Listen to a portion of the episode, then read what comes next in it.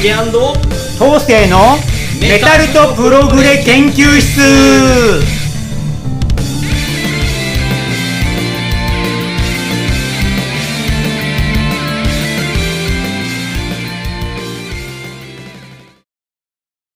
はい、こんにちは。ジュリアンコンカステの竹です。はい、メタルとプログレ博士緑川東生です。はい、先週から、えージェニスはいお届けしてますが、私は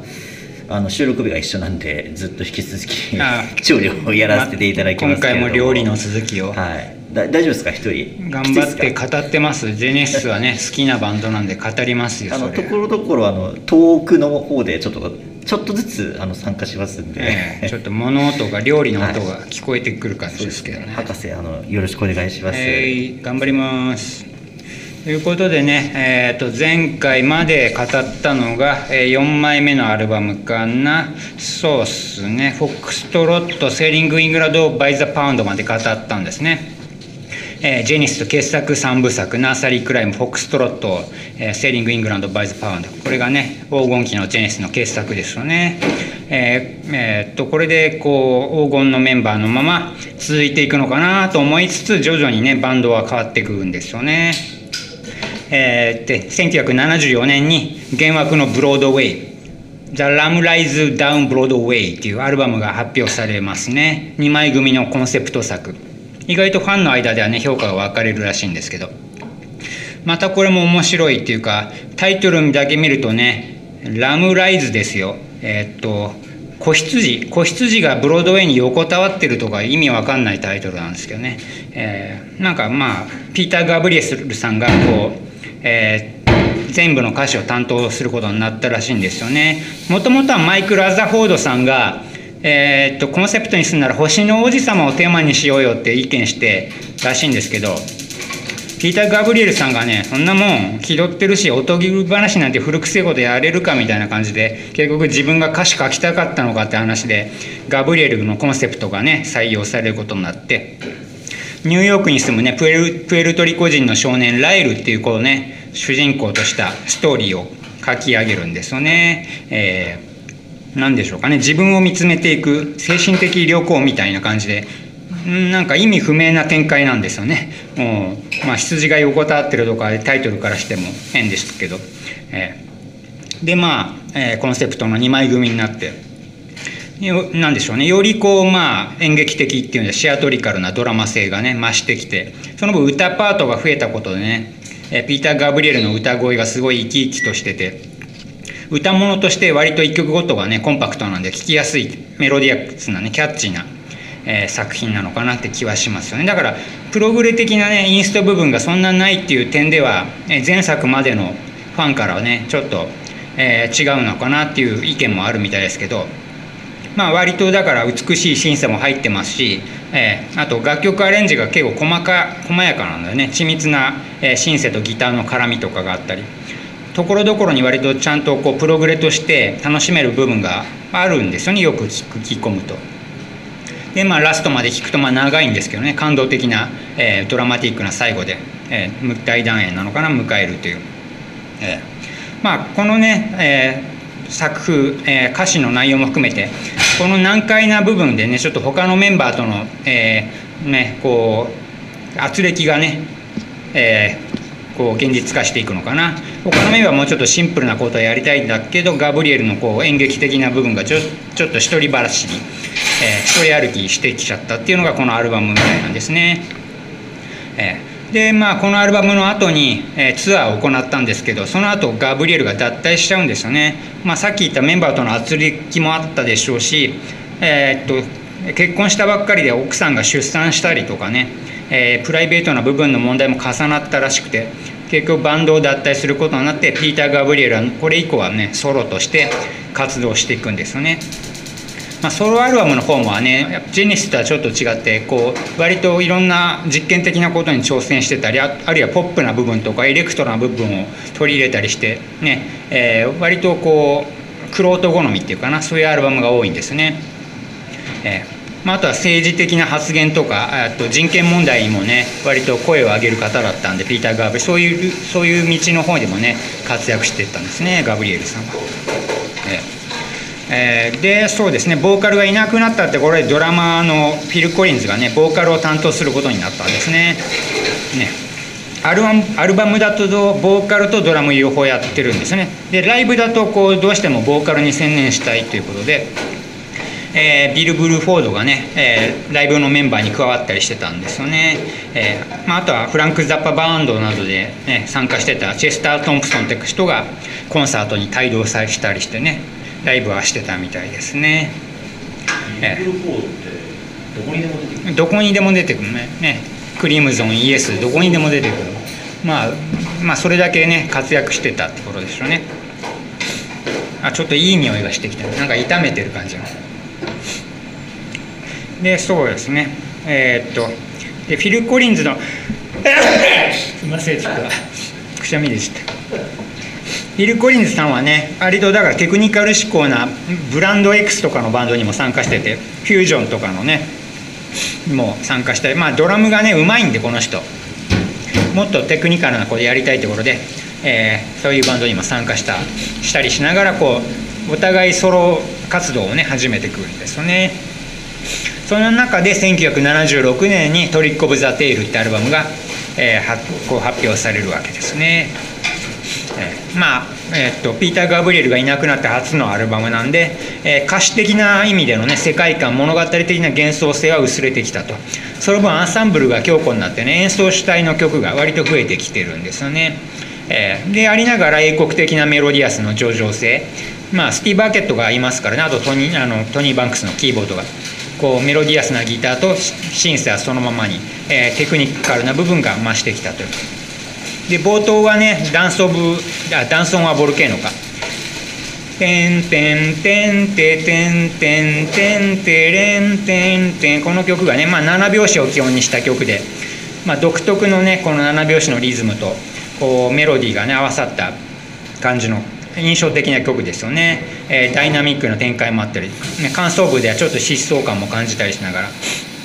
ね、今でもスティー・バーケットはライブでもねたまに演奏するぐらいこう、えー代表的な曲の一つで。でメタルバンドのメコンデルタってバンドもね、えー、ジェネシスのこの作品が好きらしくて、えー、ダンソンはボルケーノをメタルでカバーしたりしててね、えー、それぐらいのこういい曲かなと思います。他の曲もねこう叙情的な曲からキャッチーな曲も増えてきたけどね、えー、あとはラスト曲「ロスエンドス」って曲のねこうインストパートのこうダイナミックな展開。これがねまたかっこよくてそれで終わりそうで終わらないっていう最後のまたねダンソン・マボルケーノ「てんてんてんてん」あのねメロディーにちょっと近いもので戻っていくこの終わり方も。面白いですよね。えーえー、でまあこの体制のまま1977年に次のアルバム「ウィンド・アンド・ワザリング」が発売されますね。これ日本版タイトルが「静寂の嵐」ですね、えー、まあ風と嵐ですけどねもう本当の「ウィンド・アンド・ワザリング」ってタイトル、まあ、ジャケのね美しさもこうこうねもやのかかった中に木が1本立ってるという美しいジャケで幻想的な感じなんですけどサウンドの方もねこう叙情的な泣きが戻ってきた感じでこうスティーブ・アケットのメローなギターがすごいこのアルバムではね前作以上に活躍しててあとはトニー・バンクスのやっぱり美しいシンセワークがねかつてのジェネシスサウンドに近い美しさをこう見せてるっていう点ではねシンフォニックロックとしての出来の良さがファンに人気のアルバムなんですよねこのウィンドワーザリングでフィル・コリンズのボーカルもね前作よりはボーカルが随分こなれてきた印象ありますよね。2作目なんで。でバンドのサウンドとこう違和感なく溶け込んでてね、えー、まあ、それでいて後の作品にもつながるこうちょっとキャッチーなね、まあ、ポップとまではいかないんですけどメジャー寄りの感覚も出てきて。まあそうですね。意外とこうプログレハードっぽい聴き方ができるんですよね。後のこうヒットバイツとかそういうバンドみたいなんですね。まあそういう点ではこうシンフォニックとちょっとキャッチーなプログレハードポップ色の同居したアルバムっていうことは言えるかもしれませんね。でそうですね。この体制で一応ライブアルバムを出すんですね。それがセコンズアウト。1977年。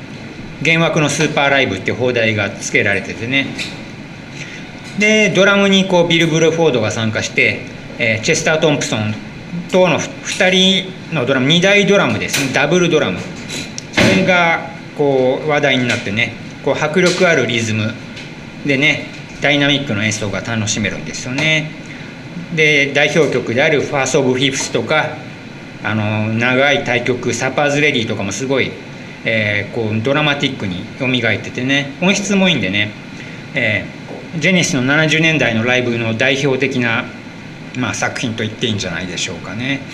ただ本作のね、えー、このライブのミックスダウン中にこうスティーブ・ハケットが脱退しちゃうんですよね。いろいろこうスティーブ・ハケットとしては思うところもあったみたいでね。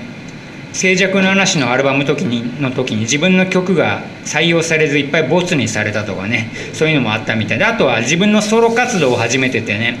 えー、っとそっちのソロ活動の方で自分の好きなことができるっていう喜びを知っちゃったっていうのもあったみたいですね後に語ってることによると。でついにスティーブ・ハケットが脱退してしまってハケットはこの後の後はソロ活動をメインに、えー、旺盛に活動していくんですよね。まあ、スティーブ・アーケットの話はね後に、え、別枠でちょっとまたやりたいかなと思ってるんですけど、まあ、ジェニスをね、えー、蘇らせていくスティーブ・アーケットなんですよね。えー、でハケット脱退後はね、え、ベースのマイク・ラザフォードがギターも担当するという、えー、ちょっとトリオ編成になるんですよね。えー、次のアルバムからだから3人編成の、えー、バンドがスタートしていくこれが1978年作えー、そして3人が残ったっていう、えー、タイトル「えー、And Then There Were Three」っていうタイトルですね。9作目。フィル・コリンズトニー・バンクス、マイク・ラザフォードの3人になっちゃった後。でジャケットもね3人の写真がメンバーの写真が写っててね。なんかちょっとタイトルもねちょっと皮肉めいて3人残ったみたいな感じなんですけどサウンド自体はね割とプログレ的なアンサンブルがちゃんと保たれててえちょっとポップになったキャッチーなメロディアス性とともにねこのテクニカルな部分もありあとそうですねオルガンとかの美しいシンセワークと、えー、フィリー・コリンズのね独特のボーカルコリンズのボーカルもねやっぱりピ,、とね、あのピーター・ガブリエルにちょっと似てるってのもあって違和感がないんですよね。まあジェネシスらしさっていうのはまだ残ってますよねちょっとモダンでキャッチになったプログレっていう点ではまあ、90年代以降のプログレの先駆けみたいな感じで楽しめるアルバムかもしれませんね。さそして3人が残ったわ。今聞くとね割といいんです。僕昔はポップすぎるなと思ってたんですけど最近いいなと思いましてねこのアルバム。意外とおすすめですね。でそうですね。次のアルバムが10作目になるんですね。これは「デューク」というアルバム。1980年作品ですね、えーこのアルバムでね初の全英アルバムのチャート1位を獲得するんですよね。ついに1位で天下取ったぞみたいな感じですよね、まあ、この頃になるともうヒル・コリンズさんのね、えーと、ソロも売れてたしだいぶメンバーの人気も高まってた頃でしょうね。でこのデュークのアルバムになるとより前作のポップ性が顕著に現れてきてよりこう爽快なキャッチーな感じなんですよね。フィル・コリンズのボーカルによる歌物感が増していているんです。それでいてちょっとトニー・バンクスのシンフォニックなシンセもこちゃんと楽曲を彩ってるんで案外ポップでありながら楽しめるのが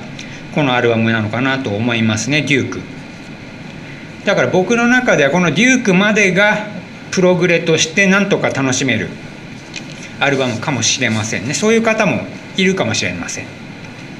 逆に言うと80年代以降のジェネシスポップ化したジェネシスが好きな方はこのアルバム以降のジェネシスがもしかしたらメインで聴いてるっていう方も意外といるのかもしれませんね。えー、そうですねでこの編成のまま、えー、っと11枚目のアルバム「えー、アバカーブ」を発表するんですよね。これが1981年作品ですね。えー、アバカブってタイトル独特ですけどね、えー、っとこの1曲目のタイトル曲なんですよねこの曲がえー、構成がね、えー、A メロ B メロ C メロっていう曲作りの間ではあるんですけど A メロバース B メロがちょっとブリッジとかコーラスとか言われるのかな。それが ABACAB っていう展開で作られたらしいんですよ。それがアーバーカーブのタイトルになったって言われてるらしいんですよね。ABACAB って感じらしいんですね。アーバーカーブ。もう一個サビはあるのかな？一応ブリッジが C が1回出てくるんでそれはサビの役割ですね。ね。でアバカブって思い出すのね「気まぐれオレンジロード」っていうアニメ、まあ、漫画がありましてね。ああれのあれのマスターが勤めてるあマスターつかあのマスターが出てくるんですけどそれの喫茶店の名前がアバカブなんですよね松本泉先生実はプログレ大好き人間でジェネシスとかもう日本の四人林とかが大好きですごい。ね、クリムゾンとか ELP もだからね多分絶対ジェネシスから取ったに間違いないと思いますね。ええ。まあ気まぐれオレンジロード僕小中学生の頃見てね漫画で読んでたんです。その頃はジェネシスから取ったとは気づかなかったんですけどね。後でこう分かったという面白さがありますよね、ええ。それも逸話もあったりしてでまあそうですねポップになったんですけど割と出来がいいですねアバカブは。トニー・バンクスのシンセがねやっぱトニー・バンクスのシンセがいいんですよね。シンフォニックで、まあ、ちょっとデジタルなねモダンなアレンジも出てくるんですけど、まあ、プログレというよりはキーボード入りのメロディックロックとしてね楽しめるアルバムなんじゃないでしょうかね。でアバカブですね。でもうこの頃になるともう、大人気バンドになってくるわけですよ。次の12枚目のアルバムが1983年。タイトルがまあジェニスバンド名と同じセルフタイトルですね。これがまたしても全英1位獲得するんですよね。でまあ大人気バンドでかなり売れたんですけどまあ最初に言ったように僕これのアルバムを最初に聴いてポップすぎて全くダメだったんですね、えー、1曲目が「ママ」っていう曲でね「うん、ママ」とかそういう曲でなんかシングル曲になったんですけど何が魅力なんかさっぱり分かんなかったしね。改めて聴き直してもね「アバカブ」までは聴けたんですけどこの12枚目の「ジェニス」も完全ポップ化した感じでもうちょっとダメでした。でもね世間の人気はやっぱ高いんですよ。もうプログレというよりはポップなものが売れる時代ですからもう全英1位獲得してね。と同もう反比例するようにプログレシなプログレな雰囲気はほぼなくなって。あと80年代らしいねビュートミュージック的なドラムサウンドがどうもやっぱいまいち僕は気に入らなかったりするんですよね。ということでこの徐々にというかもうポップ化もう随分してきちゃったジェニス。次が13枚目のアルバムで「インビジブルタッチ」これも売れに売れたアルバムでね。この頃の売れ行きで多分すごいメンバーはねこう儲かったんじゃないでしょうかね。1986年作ですね、まあ、前作の延長で、まあ、キャッチーでメロディアスでポップ。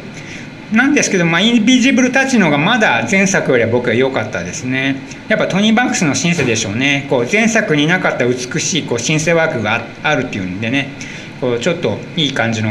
えー、シンフォニックとまでは言えないんですけど、こうメロディアス性が戻ってきて。まあ、フィル・コリンズのボーカルもね、こう、まあ、楽曲をちょん濃密にこう彩ってて、なんでしょうね。まあ、時折こう黄金期のようなシンセとボーカルのねこうドラマ性が現れたりしてね意外と良かったですねインビジブルタッチは。まあ言うなれば80年代の AOR 産業ロックっぽい路線をジェネシス流にこう追求したみたいなそんな作品と言えるんじゃないでしょうかね。でタイトル曲の「インビジブルタッチ」これシングルカットされてなんと全米アメリカでも1位を獲得してねアメリカでも認められたっていう作品になるわけなんですね。ねまあ、評論家からはねポップ路線を極めた作品としてね評価されてるみたいですよ。ええ、やっぱり80年代ってポップ化しますよね。ね。でもねやっぱジェネシスのポップ化はちょっと顕著すぎたね、まあ、イエスとか、ね、ELP、まあ、あとキング・クリムゾン。まあ、ポップとは言ってもここまでポップにはなってなかったんだけどジェネシスのポップ化はちょっと極端すぎてやっぱ70年代と完全に別物になっちゃったっていうのがねあるんでもしも80年代以降しか知らない方は絶対70年代聞いてみてくださいって言いたいですねスティーブ・アーケットとピーター・ガブリエルがいる頃のジェネシスそれはね幻想的なこう物語を作ってたんだけど彼らがいなくなってよりこう現実志向のポップロックになっていったっていうまあ感じでしょうね。まあ、フィル・コリンズさんはねもうソロ活動も要請に行っててねヒット曲連発させるんですよね。まあ、僕ほとんどフィルのソロソロ作品を聞いてなかったんですけどまあタイトルはね「夜のささやき」とか「恋は焦らず」とかいかにもこう、ね、流行りのナンバーみたいなこうポッヒットさせた曲があるらしいんですけどね。でソロアーティストはねジェネシスのバンド以上に成功を収めて売れるわけです。で映画も出演したりプロデューサー業もやったりして世界で最も忙しい男と呼ばれたみたいですね。でソロだけでシングルとアルバムの総売り上げは1億5000万枚とか売れてもうなんで大成功を収めただからプログレの中で一番大成功を収めた個人という点ではフィル・コリンズに間違いないんですよ。一番売れたバンドは多分ピンク・フロイドなんですね。プログレと言われるバンドな。2番目がジェネシス。でも個人としてはフィル・コリンズが最もソロとして売れたっていうね。すごいえ売れ線に行ったっていうわけですね。別に批判してるわけじゃないんですけどもう売れ線に行くってことは行くってことはやっぱプログレとはこう対極に行ってしまうという点なんですよね。えということで今20分ぐらい経ちましたかね。料理の方はいかがですか？いい匂いしてきましたね、はい。もうすぐですか？そうあともうちょっとですかね。じゃあ第2回目この辺までにしとはいきますか。わかりました。で皆さん楽しんでますかね？ええ、楽しい退屈し僕楽しんでます。僕だけ話してますから。とりあえずジェネシスの80年代まで行ったんで次はジェネシス90年代を語って、その後は料理料理もあんのかな、はい。ね。インビジブルタッチめっちゃ売れたんですね。めっちゃ売れたみたい、あうーん、全米でも1位、なるほどね、うん。でもあれ結構やっぱキャッチーですもんうね、ん、キャッチーだね、うん、まあ割と今聞くと許せる。うん。昔僕許せなかったんですけどね。昔ポップは敵だと思ってたんで。なるあれもうピーター・ガブリエルはもういない？もういない。とっくにいない。あの後ですね。フィル・コリンズの時代ですね、だからもうフィル・コリンズ主導でやっぱ作られてるんです。彼がリーダーだからね。なるほど。やっぱり。まあそうですね。80年代どんどんポップ化していったジェネシスっていう点で、えじゃあ90年代は次回ってー感じそうですね、はい、また次回よろしくお願いします。ありがとうございました。ありがとうございます。はいじゃあ今回はここまでです。竹と後世のメタプロ研究室でした。また次回もお楽しみに。バイバイ。バイバイ